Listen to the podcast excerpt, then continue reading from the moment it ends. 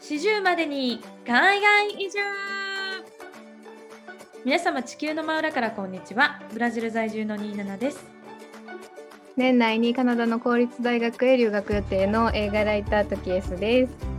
数あるポッドキャストの中から四十までに海外移住へお越しいただきありがとうございますこのポッドキャストは海外かぶれのアラサーニーナナとトキエスが40代までに海外移住という目標達成ができるかどうかを国際恋愛国際結婚海外留学などについて交えながらウィークリーにご報告していく番組です、えー、さて第15回目の四十までに海外移住です。はい。早いなもう15回か。そうですよ。もうあっという間なんですけども、まあ、ちょっと今週はなんかちょっと私あのヤフーニュースを見ててへえ、うん、そうなんだって思ったニュースが 1個ありましてですねはいはいちなみにあの言えたらいいで大丈夫なんですけど、トキエスさん、うん、携帯の頭の3桁って何ですか ?070。あ若者や。え、そうなん？っていうのはですね、私が見たニュースが、えっと、携帯番号が090で始まる人はおじさん。うん、そういう。で、なんかね、それをニュースよく読むと、うん、携帯のあの頭の番号ってそもそも最初は090が使われていて090だけじゃ足りなくなったから080が追加されて、まあ、今はもう070もともと PHS で使われてた070が今 PHS の利用がなくなって携帯としても使われてるっていう流れらしいんですね。で、うん、えーと、090のが始まったのがまあ1999年ですよね。だから今から何年前だ？もう20 20年以上前。で、えっと、えー、070が2013年くらいから使われるようになったという流れがあるらしいです。で、うんうん、080番号は2002年に追加されたらしいんですけど、あのやっぱ今、ナンバーポータビリティとかがあるので、090番号、オリジナルの番号を持ってた人が、あの要はそのまま番号を引き継いで使ってるっていう意味で、若若い人とかあの新たに携帯を契約する人っていうのはやっぱり070とか080を割り当てられることが多いっていう話らしいんですよ。だから若者からすると090を使ってる人イコールある程度おじさんみたいな の通りらしいんですけど。あそうなんや。でも確かになんかうちも海外行く時に解約してしまって戻ってきて格安 SIM にして、で、そしたらなんか楽天モバイルがなんかキャンペーンやりだして0円やから、じゃあ楽天モバイルに契約しようって言って、楽天モバイル専用のなんかその電話番号にしたりとか、番号を引き継ぎしてないから、070やな。でももともとでも090やったかも。そう、だから、私も多分、こう中学生かな、一番初めて携帯持った時、中学生でもう20年近く前になるので、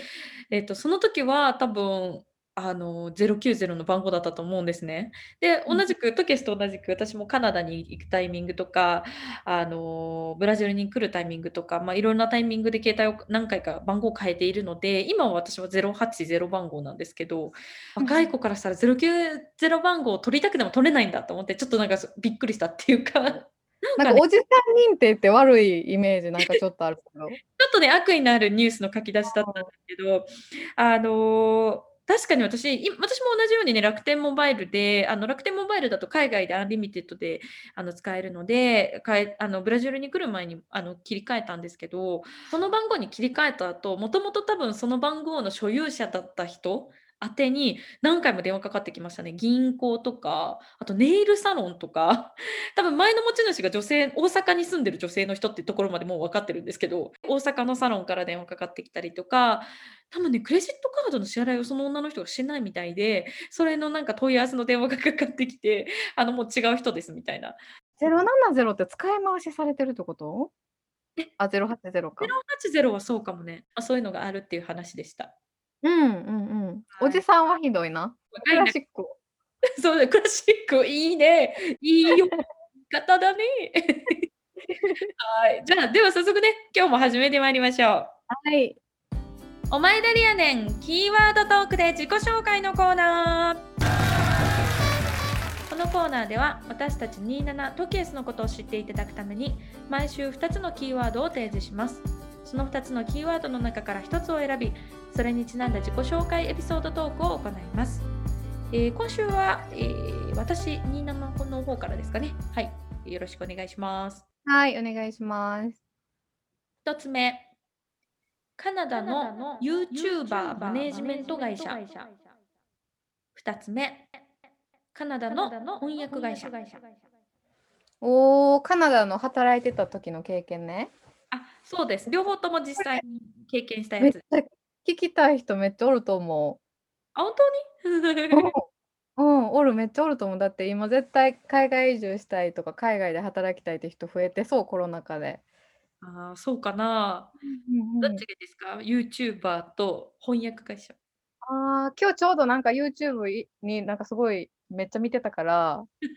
YouTuber マネジメント会社の方でお願いします。あ、了解です。じゃあ、YouTuber のマネジメント会社について、えー、話していきます。この YouTuber のマネジメント会社に行ったのは、ワークビザとかで行ったどうかではなくて、インターンの一環で行きました。えっと、私はカナダに合計2年いたんですけども、終わりの2年目の方はワーキングホリデーで1年過ごして、最初の前半の1年は、えっと、語学学校とプライベートカレッジを合計して1年過ごした形になります。で、えっと、その、まあ、プライベートカレッジが、まあ、いわゆるね、よくある、まあ、外国人向けのプライベートカレッジになります。まあ、期間としてはね、だいたい半年間ぐらいのコースを取りました。で、まあ、そのカレッジがね、生徒もほとんど外国人で、で、あの、オーナーさんが数年前に変わった関係で、9割韓国人だったんですよ。だから、あの、カナダにいるのに、あれ私も韓国にいるのかな？みたいな感じのクラスの雰囲気で。あの、十何人クラスルームにいて、日本人は私ともう一人の子だけで、あと全員10人ぐらい韓国人だったっていう流れなんですけど、やっぱそれだけ同じ国の人が集まってしまうと、当然休み時間とか、あの、彼らは韓国語で話すので、この期間に私の韓国語力がすごい伸びたんですけど、英語じゃなくてね。あと困ったのが、ちょっと今思い出して困ったのが、なんか、みんな韓国の人ってあのお弁当をみんなで広げてお互いのお弁当をなんかつつき合うんですよ。ピクニック。そうなんか多分その韓国の食べ物の文化っていうかそのいろんなおかずがあってそれをちょっとずつ食べるみたいなのあるじゃないですか。うんうんうん、そのみんなが持ってきたおかずをそれぞれみんながつまみ合うみたいなのがあってでなんか一人でご飯を食べるのが韓国ではかわいそうみたいな文化があるらしいのでなんかこう、みんなでこう輪になって食べてるっていう感じだったんですけど、その中でね、韓国人の子が、あの、お弁当にキムチを持ってくるようになったんですよ、途中から。ほうほうほう。キムチ結構匂いがすごいじゃないですか。うんうん。で、え？っ と思ったんですけど、その子に聞いたら、やっぱ語学学校の時とか、あの別の学校に行ってた時は、やっぱり韓国人がこんなに大多数じゃなくて、アジア人が何パーセントいて、あのラテンが何パーいてとか、そういう割合だったんで、か あのキムチを持っていくのはあの自重してたらしいんですけど、まあ、こんだけ韓国人しかいなかったらいいだろうと思って持ってきたって言ってて。私ももう一人の子も全然気にしないタイプだったのでいいよって言いながらももうすごいお昼休みになるとあの学校中が気持ち臭いっていう謎の学校だったんですけども。まあ、なんでそんなプライベートカレッジ、まあ、言ったら英語を学ぶ環境としては良くないじゃないですか。やっぱり現地の生徒が行ってる学校に行った方がいいから、なんでそんなプライベートカレッジを選んだかっていうと、そこを選んだ最大の理由は、インターンだったんです。そのコープを選ぶことのコースを選ぶこと、プラクティカムっていう、もう一個ね、実はインターンのコースがあって、その2つがあったんですね。で、コープはあの自分でそのインターン先を見つけてアプライしてインタビューするっていうんですなんですけど、まあ、さっきから言ってたこの私がここを選んだ最大の理由がこのプラクティカムっていうインターンのシステムだったんですね。でこのプラクティカムっていうシステムがどういうものかっていうと要はあのこちらがお金を払ってインターンさせてくださいっていうやつなんですよ。要は無給インターンっていう形ですね。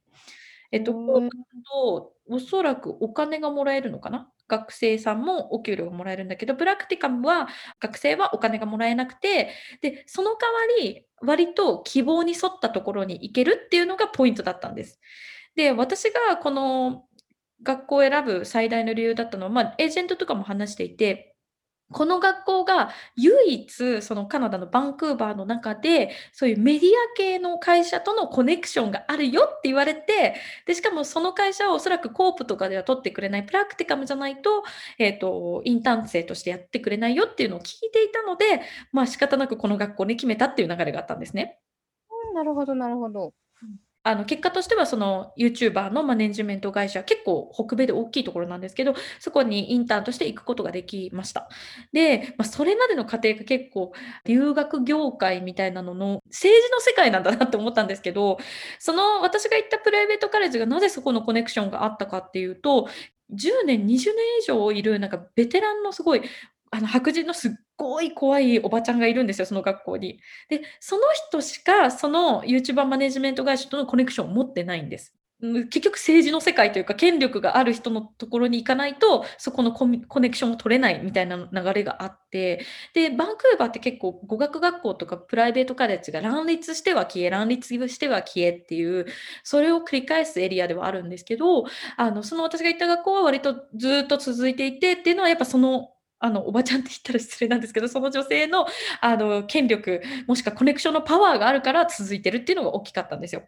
でもちろんスペシャリストなので面接とかあの履歴書の書き方とかももうすごいもうスペシフィックな感じであの指導してもらって、まあ、実際あのインターンに受かあの面接に受かってインターンに行くことになったっていう形だったんですね。で、まあ、実際は行った期間は1ヶ月半ぐらいだったかなと思います。えっと、バンクーバーのダウンタウンにあるオフィスでもうすっごいおしゃれな オフィスだったんですけど。なんや。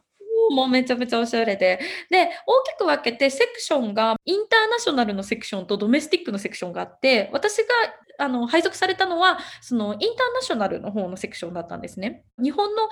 YouTuber の MCN、M、マルチチャンネルネットワークかな？で、っていう大きい会社だと、UM っていう会社があると思うんですけど、UM さんとかだと、まあ、所属してる YouTuber さんって日本人が多いじゃないですか。でも、その私が言ってた YouTuber の会社は、割とこう、海外の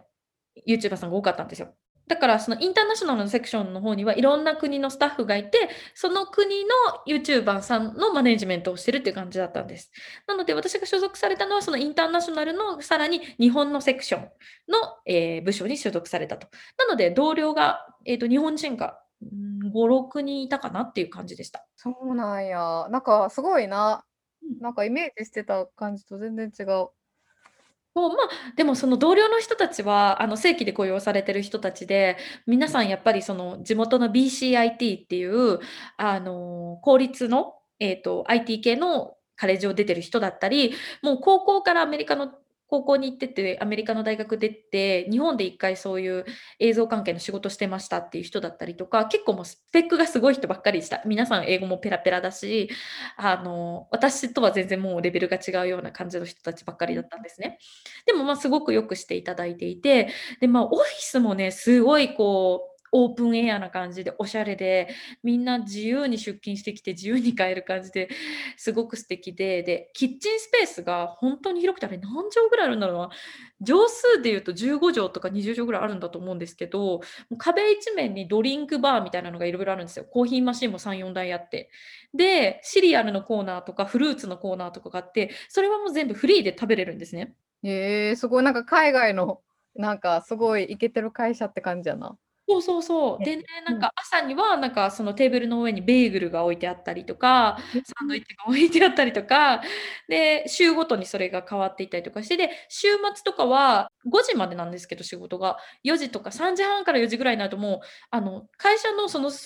なんかスペースにビールサーバーがあるんですよ。うん。そうで、なんかみんなビール飲んで、あの、コミュニケーション取るみたいな時間があって、でも、そういうのはちゃんと勤務時間内にやるんですね。え、ビールを飲むの？そうそうそうそう。だから4時ぐらいからビール飲んでコミュニケーション取って5時にはもう飲み終わって解散。でみんなもう自宅に帰ってくって感じなんですよ。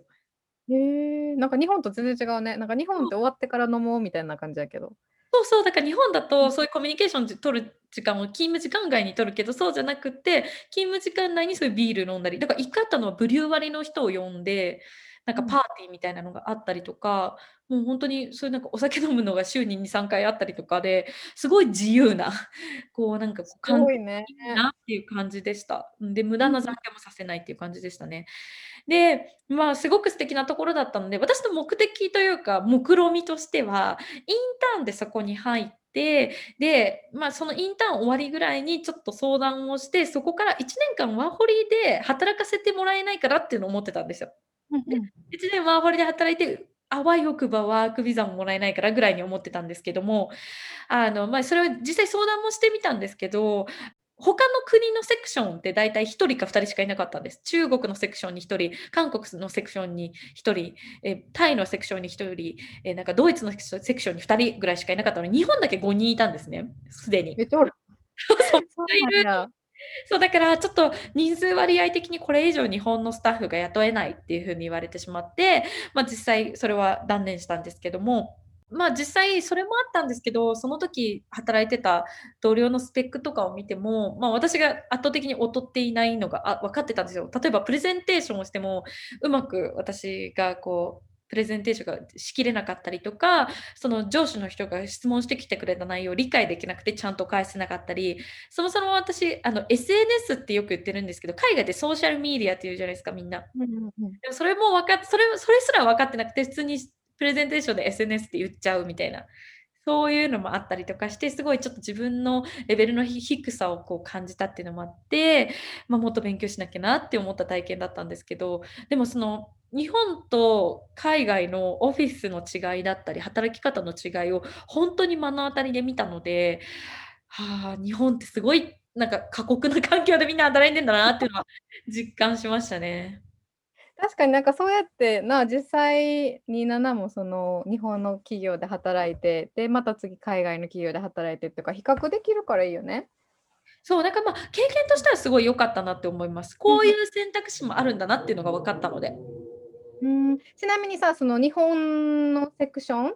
そのインターナショナルの日本のセクションって、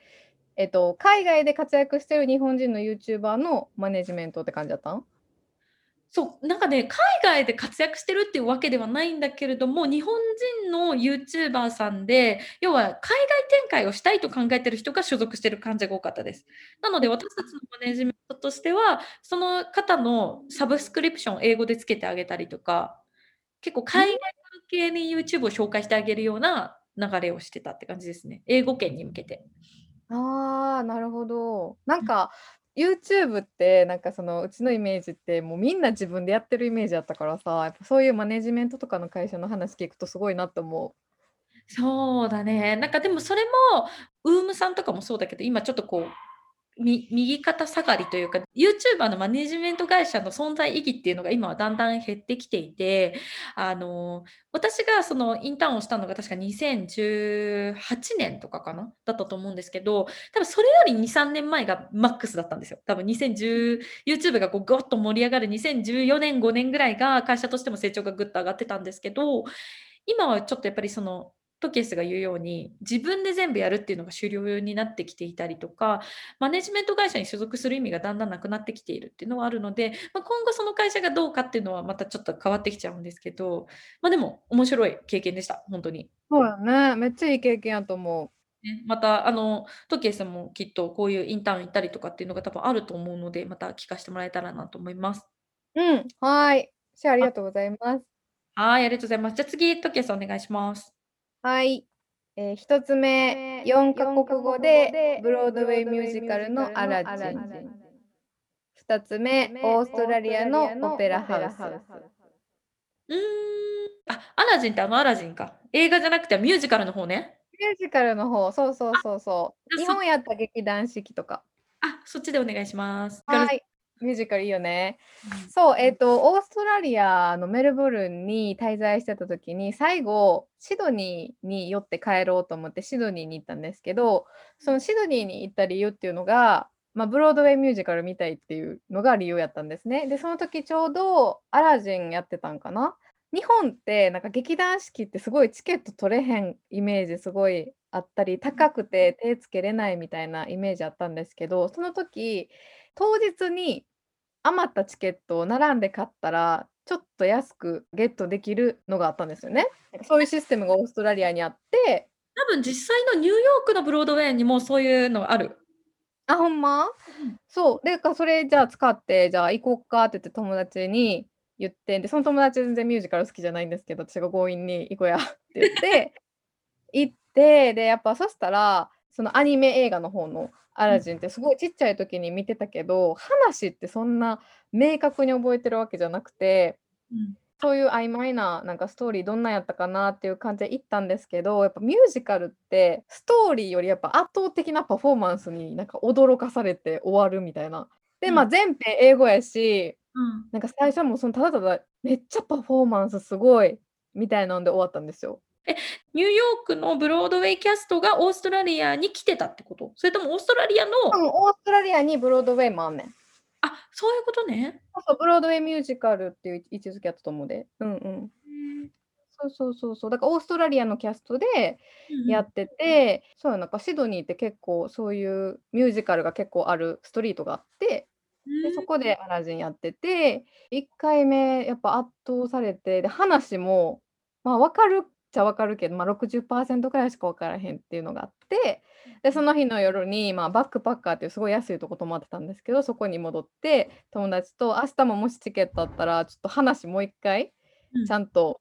知りたいから、もう1回見ようや」って言って、で「いいで」みたいな感じになって、で、もう1回見に行ったんですよ。そしうん。たら、アラジンの人が違う人やったんですね。ああ、1日目とね。うん。そうそう。で、くそれでまたその人の歌声もめちゃくちゃすごくて「え、うん。すごいんですけど」みたいな感じになってて、で、話も分かってめっちゃ感動して、でもやっぱこういうパフォーマンスってなかなか日本でやっぱ劇団四季高いし、うん。見れないから、また明日も行こうみたいな感じになって、結局4回ぐらい見たんかな、4、5回ぐらい見て 嘘、すごい。見て、で、グッズもめっちゃ買って、で、うん。なんかそのすごい、そういうミュージカル見るとこって結構みんな綺麗な格好して、女の子とかもすごいなんかワンピース、ドレス着て、で、みん。な綺麗な格好して、ま、大人の人はシャンパン飲みながら。なんかシャンパン飲み終わったら会場に入ってみたいな、だからちょっと、そうそう、うん。ラグジュアリーな感じのをめっちゃ安く体験できるっていうのもめっちゃ良くて見に行ってたんですけど、で、うん。そっから結構アラジンの曲好きになって、CD も買ってずっと聴いてたりしてて、で、その後、ま、ドイツ行ったり、イギリス行ったりとかした時も、おんなじブロードウェイのそのアラジンがあったので、見たんですね。お、なんか、あうん。の、イギリスって言えばね、やっぱり、あの、舞台の本場っていうイメージ。いや、ほんまに。やっぱすごい。え、で、ちなみにそのドイツでも見たってうん。話だけど、ドイツはうん。英語なの？それともドイツ語？ドイツ語ドイツ語。あ、ドイツ語で見たの？すごい。ドイツ語で見た。そう、で。もなんか話大体もう分かってるやん、そのなんかもうオーストラリアで4回見て、日本ではな、27と見て、あ、そうね、私たち結局劇団四季一緒に見に行ったもんね。そうそうそう、27と見て、で、ま、その後ドイツで見たっていう感じだったから、ま、話も分かってるし、歌の内容も分かってるけど、それが全部ドイツ語版ふみたいな。感じで、なんかでもさ、ドイツ人って結構なんて強く喋るみたいなイメージあると思うんですけど、ジャスミンが怒るシーンあるんですよ。ジャファーに対してアラジンを死刑にするシーンみたいなのがあるんですけど、あの、中盤の方のね、盛り上がってくシーン。そうそうそう。で、そこでめっちゃキレるシーンあるんですけど、ドイツだけバリ怖かったっていう。迫力半端なかったんだ。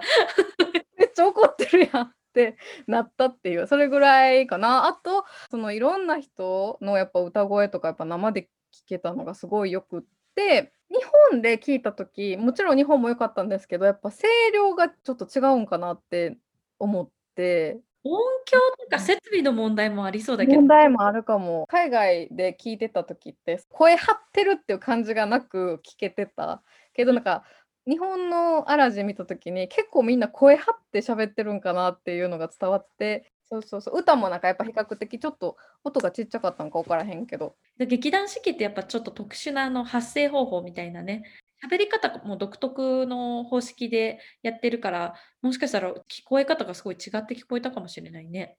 うーん、そうかもしれへん。そういう違いもあって、まあ、結構楽しんだかな。ちなみにお気に入りのアラジンは、え、うん。ドイツのアラジンでした。歌え。声むちゃくちゃ綺麗で、もうほんとにびっくりしました。ドイツ語やったけど。え、ちなみにそのドイツとかイギリスのアラジンとか、ジャスミンはもうみんなやっぱり白人の人がやってるの？オーストラリアも。えっとね、いや、どこかは分からへんけど、白人ではなかったと思う。ああ、そうなんだ。有色の人がやってくれてるんだあ、そね。うそう、なんか全然ナチュラルな黒髪やったし、そのプロモーションビデオとか見ても、白人がウィッグかぶってやってるっていう感じではなかったかな。へえ、なるほどうん。ね。え、ちなみにイギリスとオーストラリアで2箇所で英語圏で見たわけじゃん。アクセントの違いとかもやっぱもちろんあるの？同じ英語だけど、やっぱうん。りイギリスっぽい英語で喋るのと、オーストラリアの訛りとってまた違ったりするの？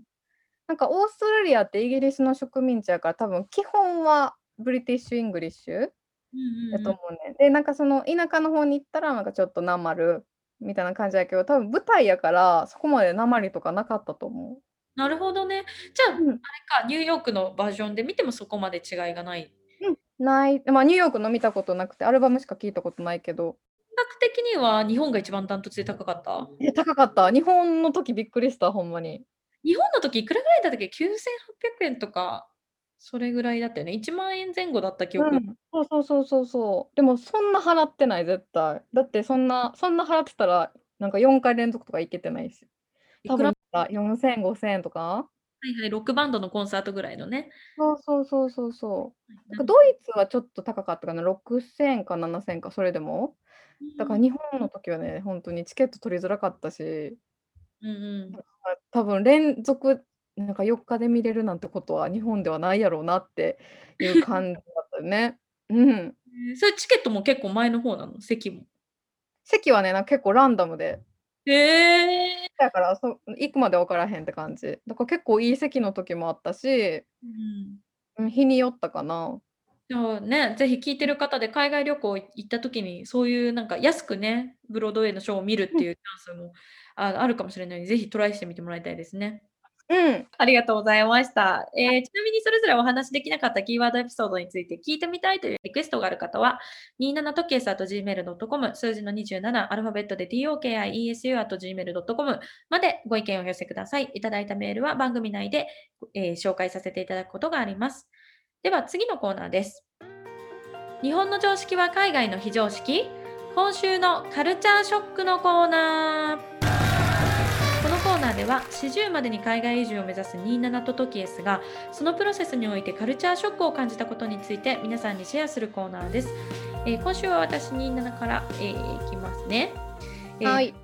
えー、前回ですね、あの数週間前のあのポッドキャストでお話ししたと思うんですけど、あの私ブラジルであの初海外美容院っていうのをやってみたんですよ。で、まあ、結果ね、あの、女子プロレスラーが爆誕して、ちょっと、あの、大失敗で、数日数日間落ち込むっていうのが あったと思うんですけれども。で、まあ、でもやっぱりちょっとこの、あの、海外人体実験シリーズ、ネタとしては面白いなって思うので、あの、今回はですね、実は、あの、前からやりたいなと思っていた、眉毛のアートメイク、あの、マイクロブレーディングに挑戦してみました。ええ、眉毛のアートメイク？そう、あのあれ、トキエスもやってなかったっけ？やってる、やってる。で。もそのマイクロブレーディングって初めて聞いた。ほんとに？なんか私カナダで聞いてた時もそのアートメイクのことマイクロブレーディングってみんな言ってるから、一緒のもうん。のだと思ってたんだけども、うん。あの、ま、この眉毛のアートメイクですね、私前からほんとにやりたいやりたいなって思ってたんですけど、やっぱり金額まず第一に金額のところがすごく引っかかってきてですね、なかなかちょっと踏み込めなかったんですね。で、えっとカナダだと1回多分350ドルぐらいから400ドルぐらいで多分できるんですよ。で、ただ、ま、ちょっとタイカナダの時はタイミングを逃してしまって、なかなか行けなくって、で、日本に帰ってからやればいいかと思って日本に帰ってみたら、日本めちゃくちゃ高いじゃないですか、眉毛のアートメイク。うーん、確かに高いね。トキエスいくらぐらいでやったんだったっけ？1回4万円かな。ああ、そっかそっか。あ、じゃ、カナダと同じぐらいだね。だから、ま、1回4万で、ま、もう1回インクを入れてみたいな感じだよね、きっとね。ごまんえん多分1回じゃ定まらへんから、うん。普通になんかみんな多分3回ぐらい入れてんちゃうかな。へえ、じゃ、合計うん。するといくらぐらいにな15万とかいくかいかんかぐらいかな。うま、うちは2回でやめてんけど。はいはいはいはいはい。1回でもいっかなって。そうだよね。そう。なかなかそんな大きい金額すごい楽だけど、マイクロブレーディングやると。でも、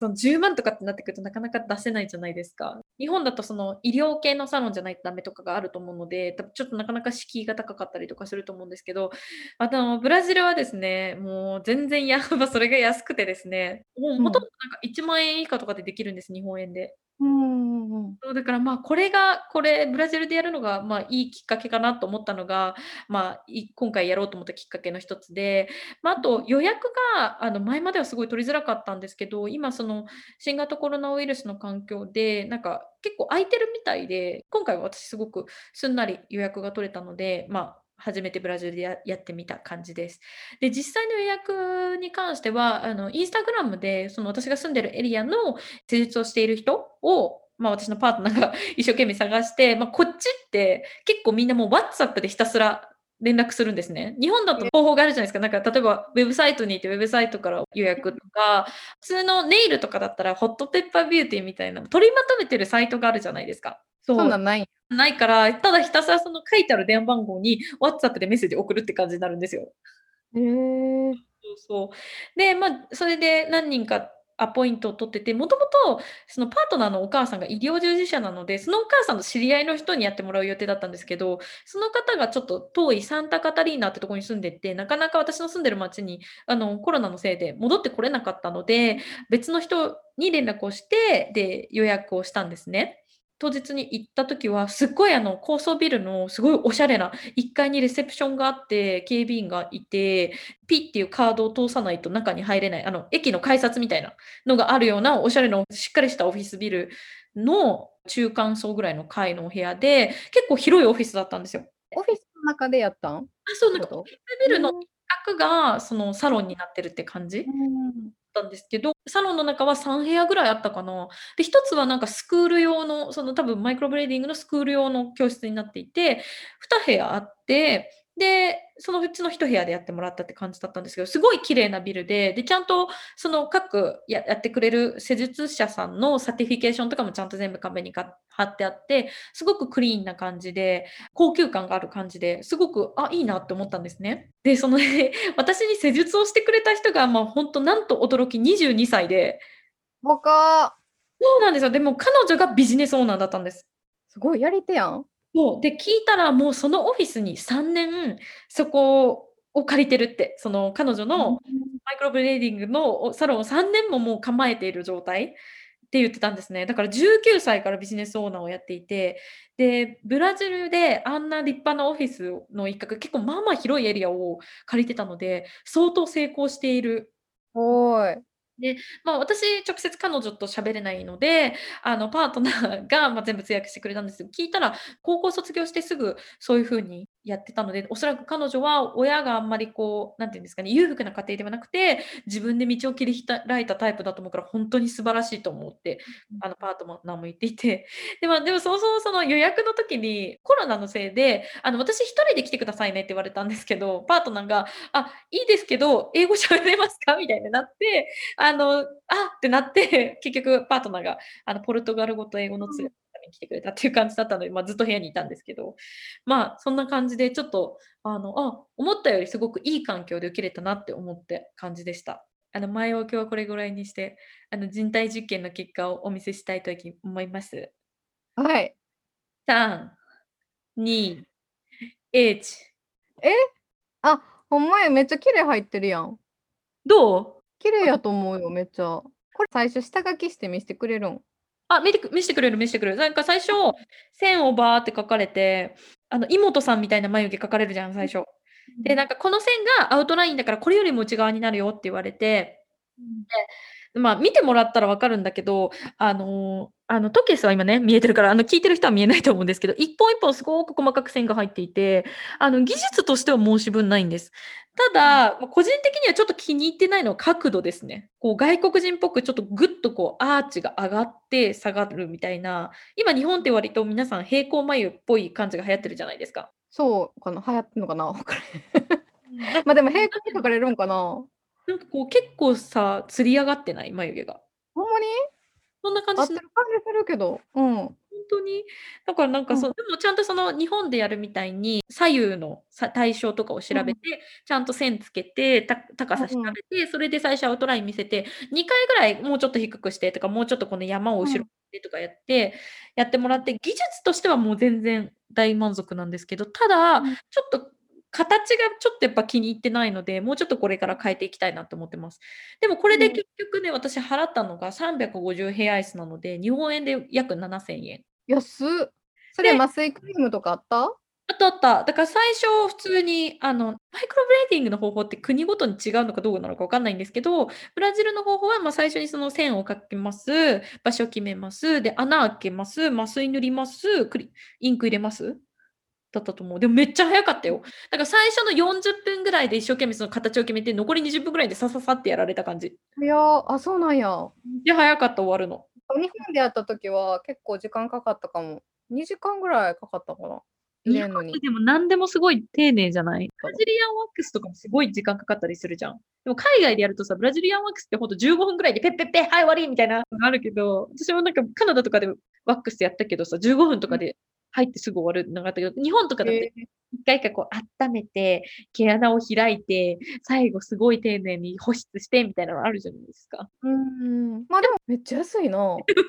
やばいよね。でもその350ヘアスっていうのは、新型コロナウイルスのプロモーション価格だったんですよ。だから普段は多分もうちょっと取ってるのかな。でもそれでも、今回私が払ったのは今、えっ、ー、と日本円、今のレートで多分7000円ちょっとぐらいなんですけど、多分それでも1万円とかしか取ってない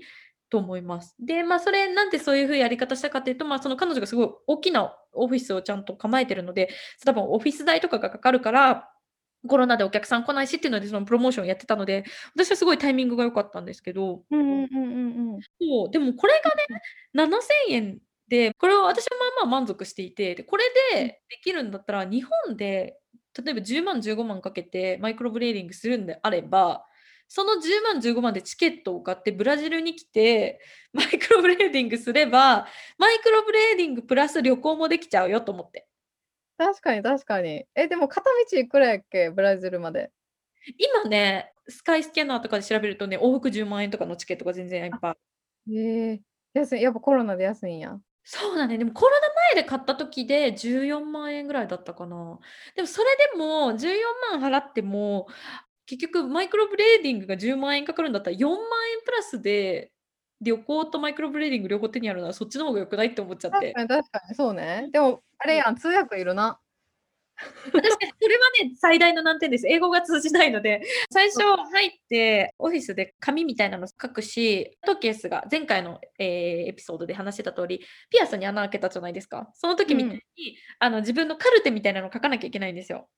うんうんあそのダイアベリティスあるか？とか、なんかそういうの全部チェックしていかなきゃいけないので、アレルギーがあるか？とか。なので、それが多分ポルトガル語でやんなきゃいけないので、あの通訳は必要なんですけど、あのうちのパートナーいつでも貸し出しますんで、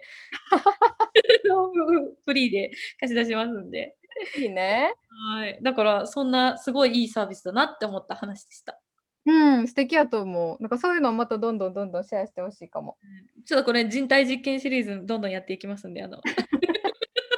名前がなんか 人体実験ってなんか怖いな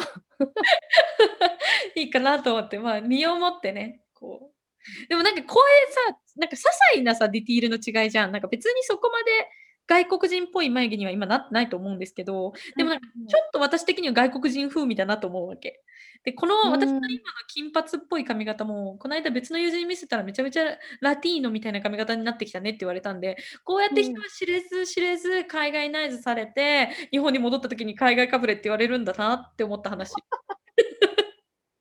そあ、でもそうかもな。なんかさ、ファッションもさ、言うたらメイクの仕方も絶対変わってくるやん。そうなんですよ。海外にいたら。うん。ちょうど私、この間話してたの、しのぶとなるみの毒舌アメリカンライフっていうポッドキャストのホストのなるみさんが彼女の YouTube のなるちゃんで同じような話をしてたのでぜひ見てああそうなんやそうなんや海外に住むとどうしてみんなあの変わっていくのか見た目がみたいな話でまさにそんな話題なので見てみてください。まあでも海外かぶれと言われても海外おるからしゃあないやんって話やな。かぶれてもね。はい。すみません長くなりました。次、時計お願いします。はい、えー、私の今週のカルチャーショックは、えっと、最近夜寝る前に、なんか WWE っていうアメリカのプロレス見んのにハマってるんですけど、おお。そう、で、なんかそれ見出したきっかけっていうのが、えっと、先週やったか、ネットフリックスで新しく配信され始めたアーミー・オブ・ザ・デッドっていう映画があるんですけど、まあ、結構話題になってて、で、その映画好きの映画ファンのお友達と LINE でそれの感想を言い合ってる時に、そういえばなんか主演の人で、WWE っていうプロレス団体出身やでみたいな話をされて、えー、そうなんや。あそういえばザ・ロックっていう名前で知られてるドウェイン・ジョンソンとかあとジョン・シナっていう人とかそのハリウッドで結構活躍してるその俳優さんでもともと WWE の人が多いっていうのでちょっと見てみようと思って見出したんがきっかけっていうのもあってあともう一個がその WWE って私めっちゃ昔子供の時にお姉ちゃんがめっちゃ見てたんですよ。えー、意外でそれでそのリンクしてあそういえばお姉ちゃんがなんかあの小プロレス日本で言ったら大阪プロレスみたいな感じやからストーリーセアって面白いから見てみみたいな言ってたなと思ってでそれで見たんですね。で私そのジョン・シナっていうその俳優さんそのもともと WWE やった人、でなんか今俳優として活躍してる人はまあいろいろ知ってたんですけど映画出演してるなっていうので知ってたんですけどそこまでファンじゃなかったけどなんかその WWE でドウェイン・ジョンソンと一緒にタッグ組んでバトルするやつがあってそのマッチ見てあめっちゃかっこいいねんけどってなって毎晩夜見始めたんですね。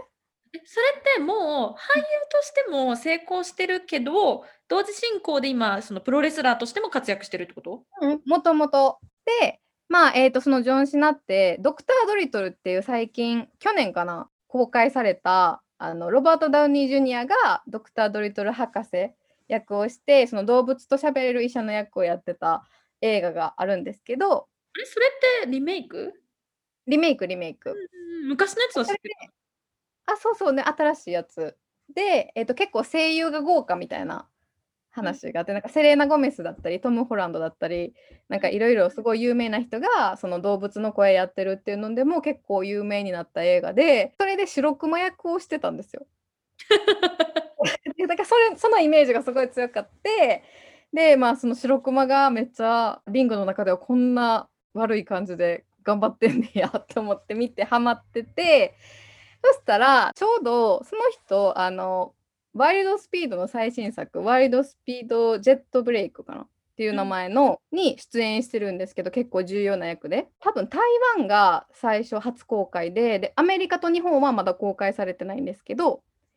台湾のプロモーションの時に、台湾のことを国って呼んじゃったんですね。台湾がこの映画がリリースされる最初の国だよみたいなのをインタビューで言ったことで中国からめっちゃ反発を食らって中国語で謝罪するみたいな動画が結構日本でもニュースになってたんですよ。で私からしたら白熊から始まって私の中で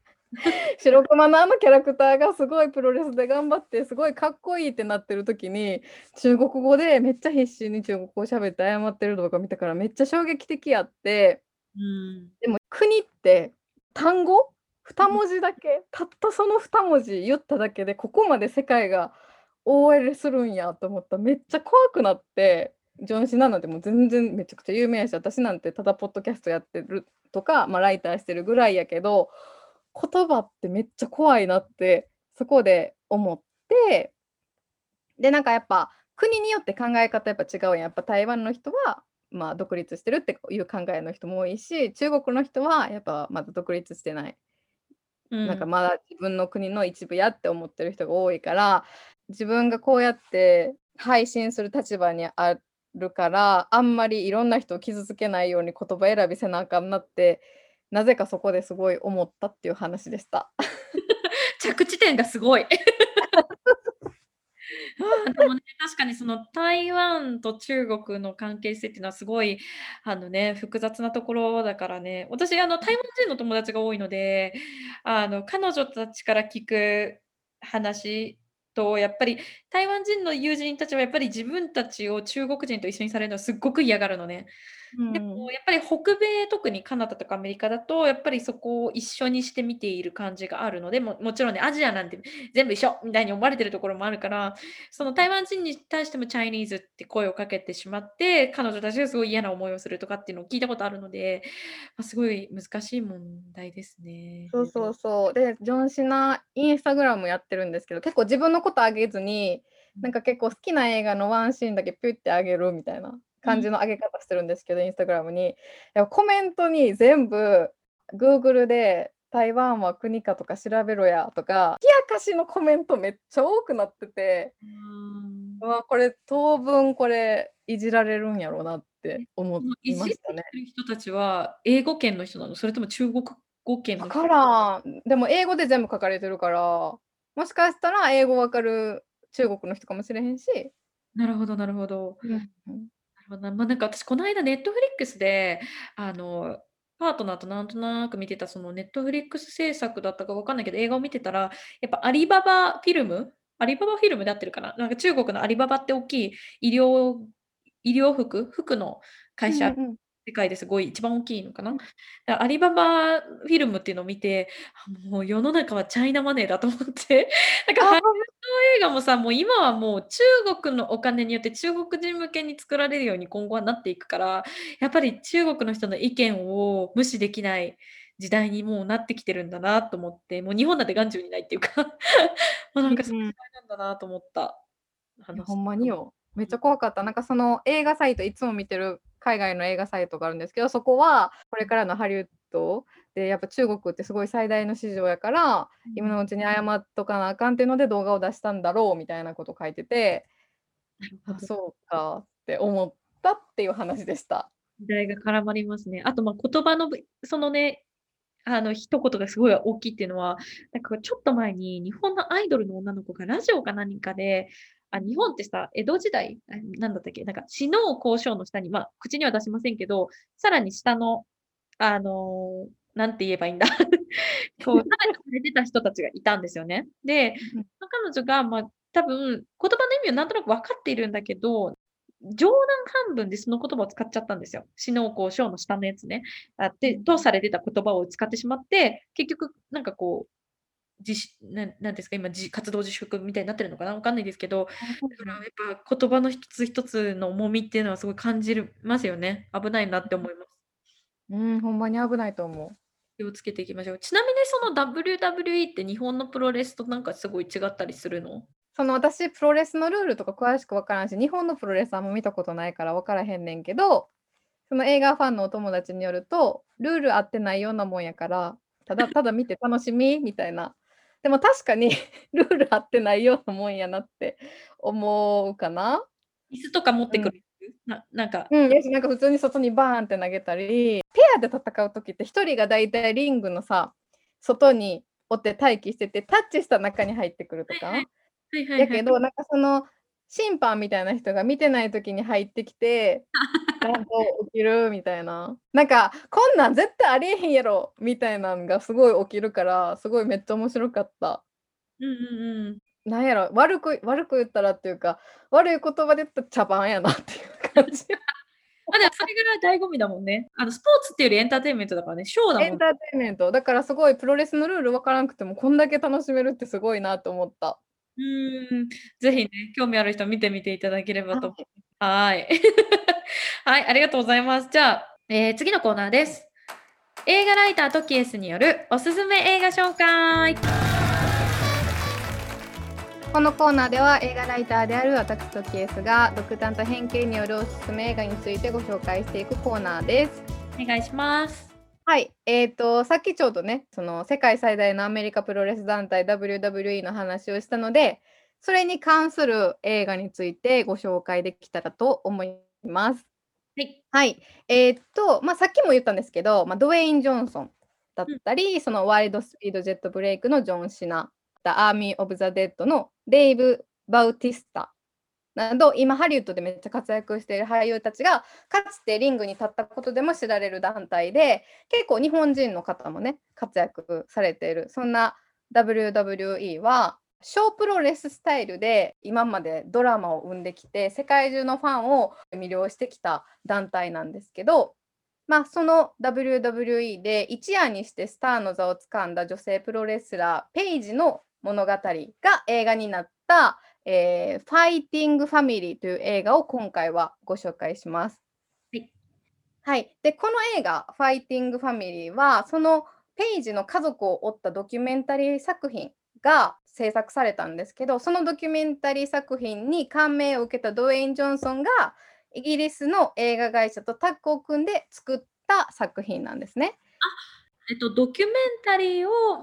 ベースとしたフィクションの映画ってことね。そうです、そうです、そうです。なるほど、なるほど。まあ、言うたらプロレスの中でのシンデレラストーリーみたいな感じなんで、プロレス版バーレスクみたいな。女の子が夢をつかみ取るまでの感動物語が描かれてるので、プロレス全然わかんないっていう人でも楽しめるストーリーになってます。えー、で主人公はフローレンス・ピューが演じる18歳のサラヤ。で彼女はイギリス出身なんですけど、イギリスの北部であの家族で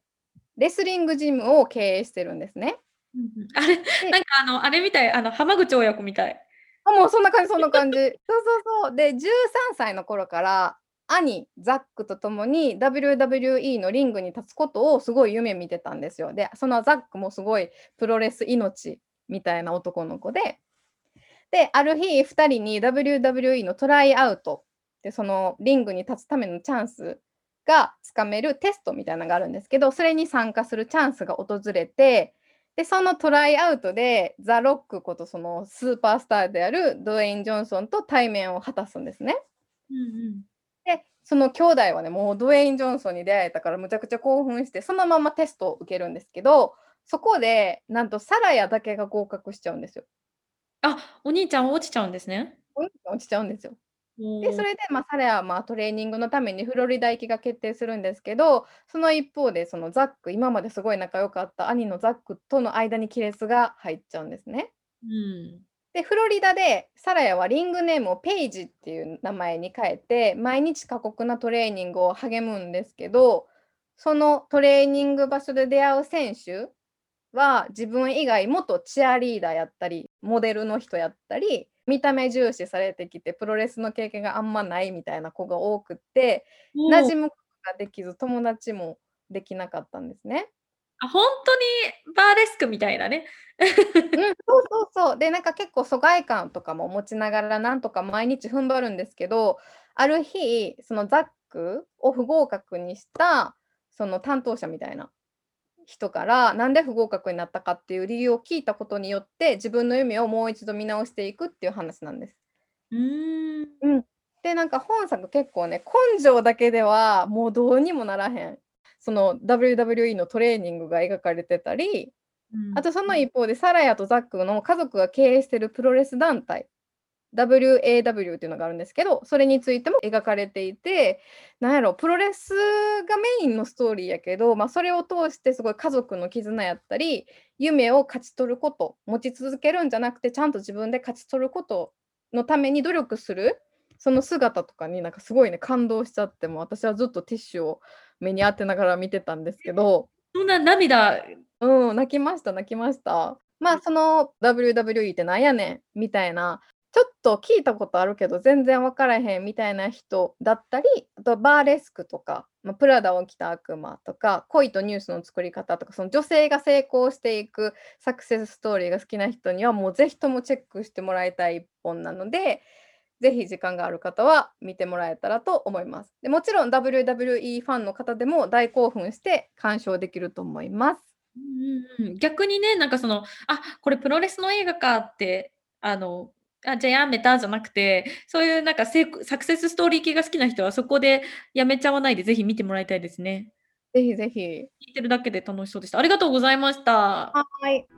はい。ということで、そろそろお時間です。番組に関するご意見、ご感想は、27とケース gmail.com、数字の27、アルファベットで tokiesu gmail.com までお寄せくださいませ。いただいたメールは番組内でご紹介させていただくことがございます。番組のインスタアカウントは、アット27トキエス、アット27、えー、数字、えー、アルファベットで TOKIESU となります。こちらもぜひフォローお願いいたします。ぜひよろしくお願いします。はい。では、えー、また来週金曜日の朝8時にお会いしましょう。皆様どうか健やかな1週間をお過ごしください。ボンフィナウジテマーナ。